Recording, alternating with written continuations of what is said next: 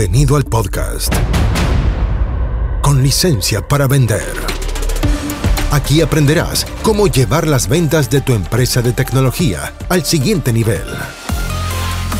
Entrevistas a expertos, emprendedores y muchos consejos prácticos. Conducido por Jorge Zamora. Bienvenidos. Auspicia. MCI Consultores. Hola, soy Jorge Zamora, bienvenido a este episodio de Con licencia para vender. Hoy día quiero contarte algo rápidamente que me preguntan nuestros clientes en distintas etapas de desarrollo, que son empresas de tecnología y que quieren exportar sus servicios a Estados Unidos. La pregunta es si hacerlo y cómo hacerlo. Entonces, normalmente la respuesta que yo les doy, normalmente, es no hacerlo. Entonces en este podcast te voy a explicar por qué no vender tus servicios y productos tecnológicos en Estados Unidos. Ahora, ¿todo esto cómo comienza? Comienza con que, obviamente, todos sabemos que los precios que pagan a un developer, por ejemplo, en el mercado norteamericano, es, no sé exactamente si son dos, tres o cuatro veces, pero hablemos de por lo menos dos o tres veces, del orden de dos o tres veces más que acá. Y eso hace que le crezcan los colmillos a nuestros clientes, por ejemplo a las software factories. Las software factories dicen, ok, ¿en qué? ¿por qué estoy eh, vendiendo eh, a un tercio o a mitad de precio en la hora de developer si es que puedo venderla al doble o al triple en el mercado norteamericano? Estoy perdiendo el tiempo aquí. Entonces, ¿qué es lo que hacen? Van a Estados Unidos a ofrecerle productos y servicios a sus clientes. Eh, digamos, a clientes target, clientes objetivos. Adivina cómo les va. En general, en general, en general, no quiero decir que todo es un desastre, pero sí es un camino cuesta arriba. Entonces siempre les recomiendo no vayas a vender a Estados Unidos. Parece absurdo, ¿no? Como que alguien diga, bueno, pero pucha, este asesor es un desastre porque el tipo me está diciendo que no vaya a vender ni, ni, acá crecer mi negocio. Y la verdad es que no es tan así. La verdad es que el punto es que primero hay que responder algunas preguntas antes de dar el paso. Primero que todo les pregunto, sobre todo a las software factories, les pregunto, bueno, ¿por qué quieres hacer esto? Y la respuesta es, ah, porque allá puedo vender al doble mis servicios. Es decir, la hora la puedo cobrar al doble o al triple. Es decir, tengo un costo más bajo. Básicamente, le pago un developer acá en, en Santiago o en donde sea que estés escuchando en Latinoamérica y lo cobro al doble allá. O a tres veces. Dos o tres, no sé. Bueno, eso no es en mi opinión, porque por supuesto estas son opiniones, no son verdades reveladas, yo no soy Dios, ni escribí las tablas de ley, tampoco me creo Moisés, así que me puedo equivocar y me encanta equivocarme, así que si tienes cómo refutar estos puntos, el más agradecido voy a ser yo. Así que siempre puedo estar muy equivocado. La otra le dije a un tipo, no creas nada de lo que digo en el podcast. Me miraba con una cara así con ojos de huevo frito. No, pero me refiero a que esto puede ser y puede no ser, digamos, son cuestiones bastante discutibles. Pero bueno, entonces, ¿por qué no me gusta la idea de eh, ir a vender tu desarrollo de software o tu producto al mercado norteamericano eh, solo porque tienes un costo más bajo, porque esa forma de pensar es lo que se conoce como pensamiento oportunista y no pensamiento estratégico. Más allá de entrar en la profundidad del asunto, un pensamiento oportunista es cómo aprovecho esta oportunidad, es como comprar una casa a precio bajo, o comprar un camión a precio bajo, como comprar una propiedad, lo que sea, qué sé yo, a precio bajo es un negocio de oportunidad. Y está bien aprovechar las oportunidades, está súper bien. El punto es que las oportunidades en algún minuto desaparecen y dejan de ser oportunidades y lo que necesitas realmente es una estrategia más que una oportunidad. Por ejemplo, supongamos que eres una software factory, estás vendiendo eh, desarrollo y, claro, hoy día pagas la mitad, voy a suponer que a tu, a tu desarrollador de lo que podrías pagar en Estados Unidos. ¿Qué pasa si eso cambia? ¿Qué pasa si la escasez de desarrolladores que hay hoy día eh, sigue agravándose y por ende el precio, naturalmente, como no, necesito explicar que al haber escasez va a subir el precio, empieza a subir, se empieza a equiparar al, al costo de un desarrollador en Estados Unidos y dejas de tener esa ventaja. El punto es que tener costo bajo es una ventaja temporal, no estructural, si es que tu negocio no está fabricado para tener el costo bajo como una ventaja estructural. Por ejemplo, supongamos que quiero abrir un mini market, eh, un mini market aquí en, el barrio, y tengo la ventaja de que compré en oferta productos de liquidación a grandes mayoristas. Tengo una ventaja en precio. ¿Por qué? Porque tengo una ventaja en costo. Entonces puedo competir por precio bajo y ganarle clientes, quitarle clientes a los supermercados de la zona. En algún minuto, cuando eso, cuando eso termine, porque toda ventaja temporal va a desaparecer, y acuérdense que el mercado tiende a ajustarse siempre al final, bueno, pero en fin, eh, ¿quién va a ganar? Walmart. A no ser que tú me digas, no, mira, es que yo tengo una ventaja estructural porque eh, tengo toda una cadena logística, tengo hubs de abastecimiento, de distribución, tengo toda la eh, logística de la última milla, tengo todo resuelto para que mi costo de administración de una orden, es decir, mi costo de transacción, por último, sea muy bajo, por ende tengo una capacidad de escalamiento brutalmente grande a costos bajos. Y eso es una ventaja que mi competencia no tiene. Ah, ok. Entonces, sí, adelante, tienes una gran ventaja para competir. ¿Ok? Porque tienes una ventaja estructural, no temporal, para competir en el largo plazo, sea lo que sea largo plazo. Pueden ser tres años, no lo sé. Pero si no eres Walmart, lo que no te conviene es entrar a competir por precio bajo. Por ejemplo, hay una empresa que una vez conocí que se especializa en eh, outsourcing TI. Aquí en Chile todos la conocen. Bueno, ellos tienen una ventaja para competir, o sea, varias ventajas, pero no tengo duda de que si son los más grandes en outsourcing TI, bueno, entonces ciertamente deben tener una eficiencia y una capacidad de escalar que una pequeña empresa de outsourcing TI no tiene. Entonces, ¿cuál es el punto? No estoy diciendo que no vendas outsourcing TI, porque, bueno, porque tal vez tienes un segmento que lo atiende y esa es otra discusión, sino que estoy diciendo que no puedes concentrar eh, tu, estrategia en precio bajo, porque hay alguien que ya tiene una estructura que le permite administrar, es decir, administrar cada transacción, es decir, el costo unitario de lo entregado, que en este caso serían personas, eh, tiene una estructura que le permite ser muy, muy eficiente. ¿Me explico? Entonces, pueden competir por precio bajo. La verdad es que no sé si tienen el precio más bajo, no lo sé. Pero digamos, podrían hacerlo en, teoría. Eh, ¿Por qué? Porque lo que hacen es traspasarle su eficiencia al cliente. Entonces, si tú haces outsourcing TI, en ese caso no te conviene competir por precio bajo porque estás compitiendo con diferentes capacidades instaladas. Es decir, estás compitiendo eh, sin tener una ventaja estructural que te permite tener un costo unitario bajo con alguien que sí tiene esa ventaja estructural. Te va a ganar igual en el largo plazo. Podría darte un montón de ejemplos. Hace años atrás se me ocurrió cosas que nunca cuento. Bueno, da lo mismo. Se me ocurrió, te puedes reír todo lo que quieras, no me voy a ofender. Poner, eh, abrir un par de locales de confitería eh, ultra premium, así ultra boutique, en, en estos carros móviles. En, cuando estaba en la, universidad se me ocurrió hacer esto. Y, y, cómo se llama, y eran como unos carros con varios productos de confitería súper bien trabajados, desarrollados, etcétera, con una oferta súper interesante, muy boutique.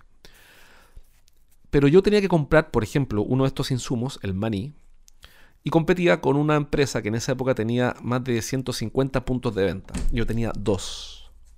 Adivina lo que adivina qué pasaba cuando había escasez de maní. El proveedor de maní, o uno de los proveedores, por supuesto, adivina quién privilegiaba a un comprador con 150 puntos de venta o a un comprador con 2 puntos de venta. Cuando se trataba de, por ejemplo, controlar la, caja diaria, adivina quién, quién era más eficiente, el que tenía 150 locales o yo que tenía 2. Entonces, yo, viví, no digo que eso es definitivo, pero por lo menos sí viví y me tocó ver muy de cerca, por ende, lo que es competir con alguien que tiene una ventaja estructural eh, si bien yo competía por diferenciación, incluso compitiendo por diferenciación tenía problemas de abastecimiento y problemas de escala, que no me permitían ser eficiente. Y al final, el negocio, por boutique que sea, en ese caso histórico que te estoy contando, histórico me refiero, que pasó un montón de años atrás, eh, sí está sujeto a las reglas de la escala, porque para ganar plata con pequeños locales necesitas muchos locales. Entonces, bueno, cuento corto, competir eh, por precio bajo, aprovechando algo coyuntural, que es el costo bajo, es no hacerte cargo, en mi opinión, de, una ventaja estratégica para competir en largo plazo. Y es tomar una oportunidad como tal. No quiero divagar mucho en el asunto porque yo tengo la mala costumbre de ponerme a divagar y puedo hablar cuatro horas de un tema.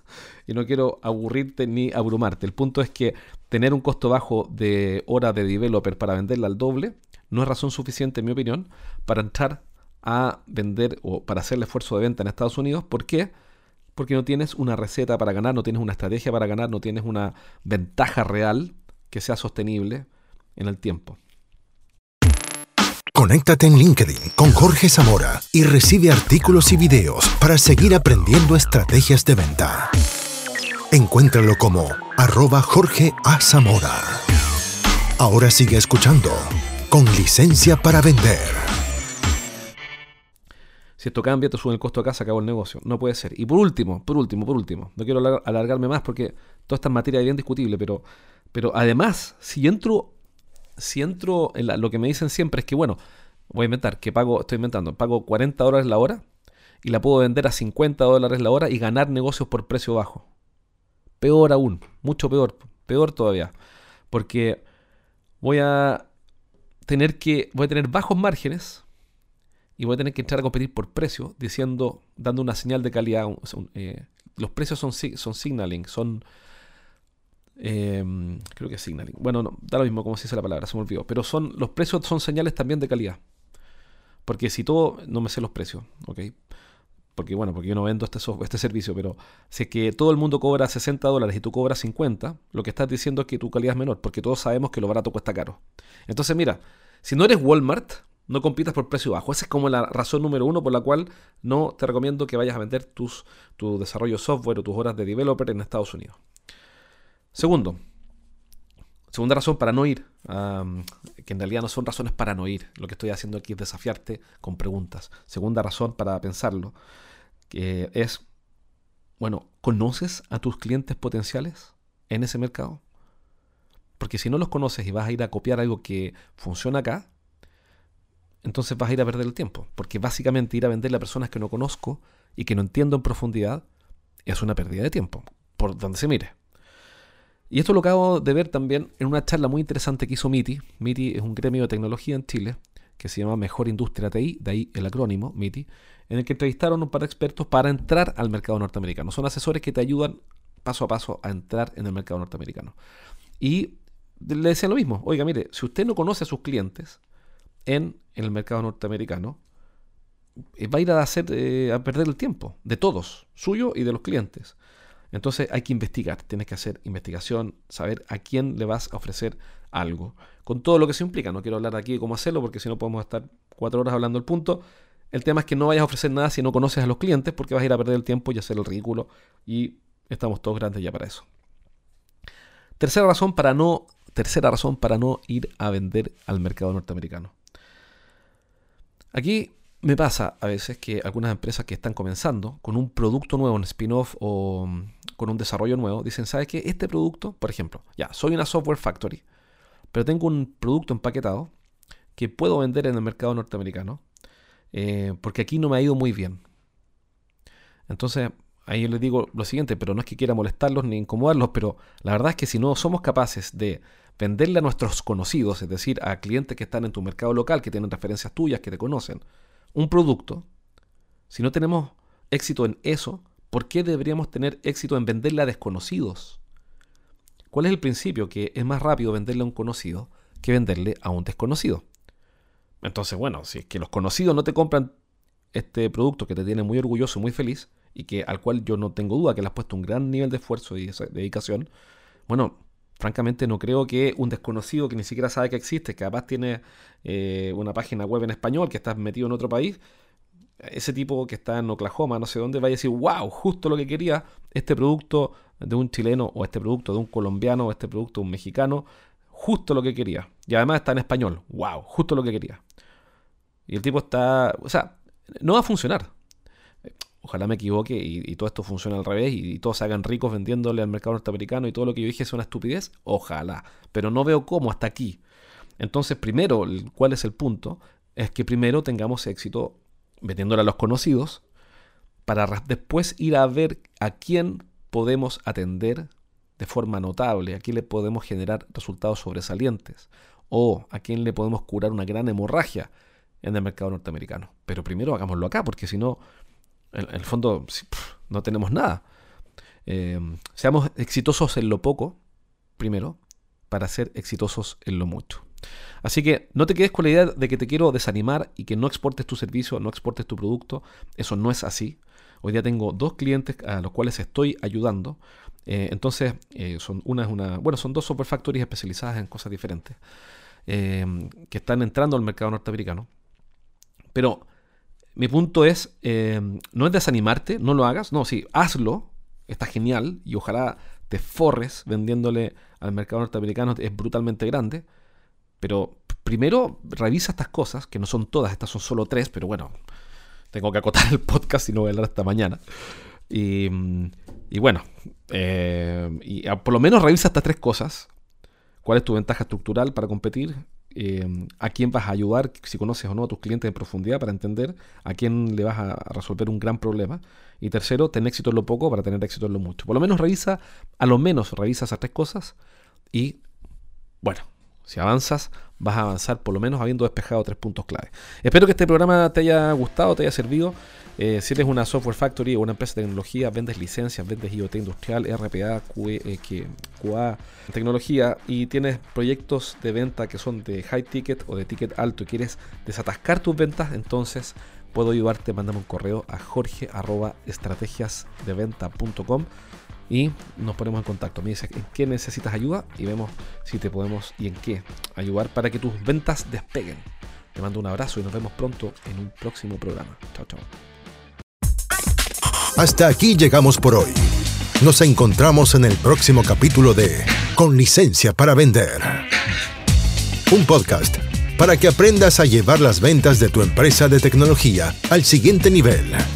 Nos reencontramos la próxima, junto a Jorge Zamora. Hasta entonces. Traído a ustedes por MCI Consultores.